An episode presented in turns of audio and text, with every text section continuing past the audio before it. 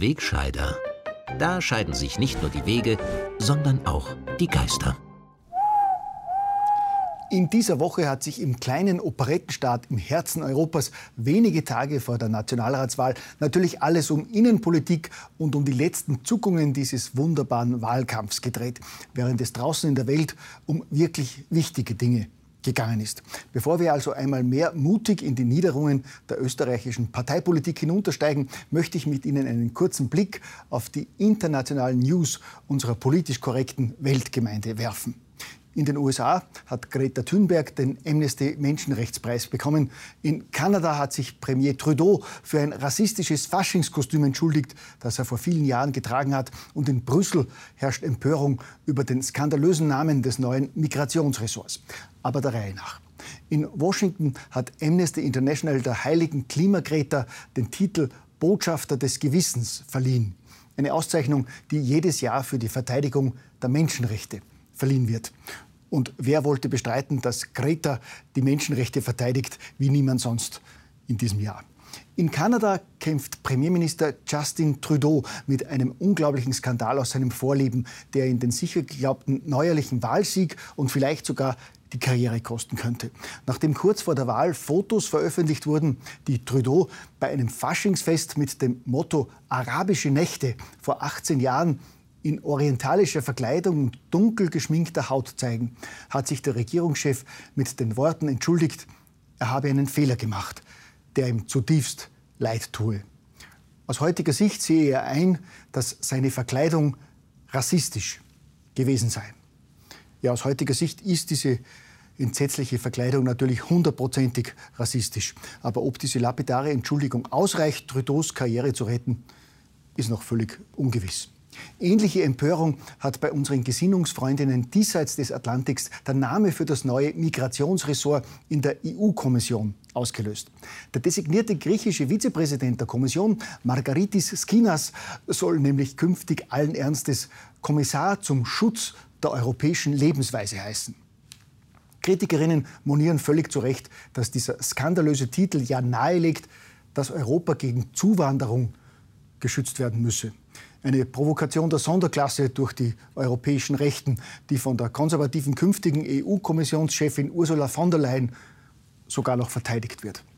Konservative und rechte Kräfte, und damit wechseln wir jetzt unauffällig nach Österreich, versuchen ja seit Wochen mit aller Gewalt das Thema Migration auch in den österreichischen Wahlkampf reinzuziehen, obwohl das ganz klar den Vorgaben heimischer Mainstream-Medien widerspricht ich meine, nur weil eine satte Mehrheit der Bevölkerung meint, dass das Thema Migration in diesem Wahlkampf viel zu kurz kommt und nur weil der Flüchtlingsstrom aus der Türkei nach Griechenland gerade wieder kräftig ansteigt, ist das doch kein Grund, dass wir uns dieses lästige Thema aufzwingen lassen, das dann ohnehin wieder nur dem rechtskonservativen Lager hilft. Nein, nein, meine Damen und Herren, wir brauchen Themen, die unserem Lager helfen. Themen wie Klimaschutz, bei dem Österreich ja auch global eine ganz entscheidende Rolle spielt.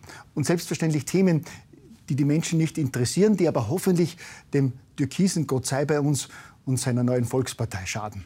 Also so nachhaltige und relevante Themen wie Schreddern von Festplatten, Buchhaltung oder Parteispenden. Die Systematik ist bekannt und erst vor ein paar Tagen bei ORF-Watch.at so trefflich beschrieben worden. Die linke Medientroika aus Falter, Standard und ORF gibt die Themen vor und schupft sich geschickt die Bällchen zu. Geschichten, die für den ORF zu heikel wären, veröffentlicht zunächst der Falter. Sind sie dort einmal abgedruckt, berichtet selbstredend der ORF über diese tollen Aufdecker-Stories. Für den Falter übrigens kein schlechtes Geschäft. Abgesehen von der permanenten Publizität wird das links-linke Kampfblatt großzügig mit Inseraten aus dem Umfeld der Stadt Wien, der SPÖ und vom ORF finanziert, wie eine Übersicht der größten Falter-Inserenten der vergangenen Jahre zeigt. Allein die Stadt Wien hat zwischen 2012 und heuer mehr als 2,3 Millionen Euro Steuergeld an das linke Wochenblatt überwiesen, gefolgt von der Wiener Arbeiterkammer mit knapp einer Million und den Wiener Stadtwerken mit rund 580.000 Euro. An vierter Stelle der braven Inserenten findet sich bereits der ORF mit rund 480.000 Euro.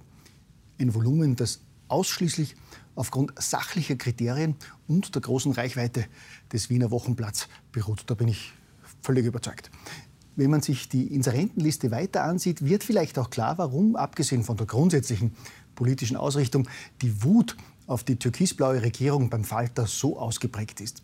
Während das Blatt laut Medienbehörde von 2012 bis 2017 mehr als eine Million Euro Werbeeinnahmen aus Inseraten diverser Bundesministerien lukriert hat, ist diese üppige Quelle nach dem Regierungswechsel 2018 nämlich plötzlich versiegt.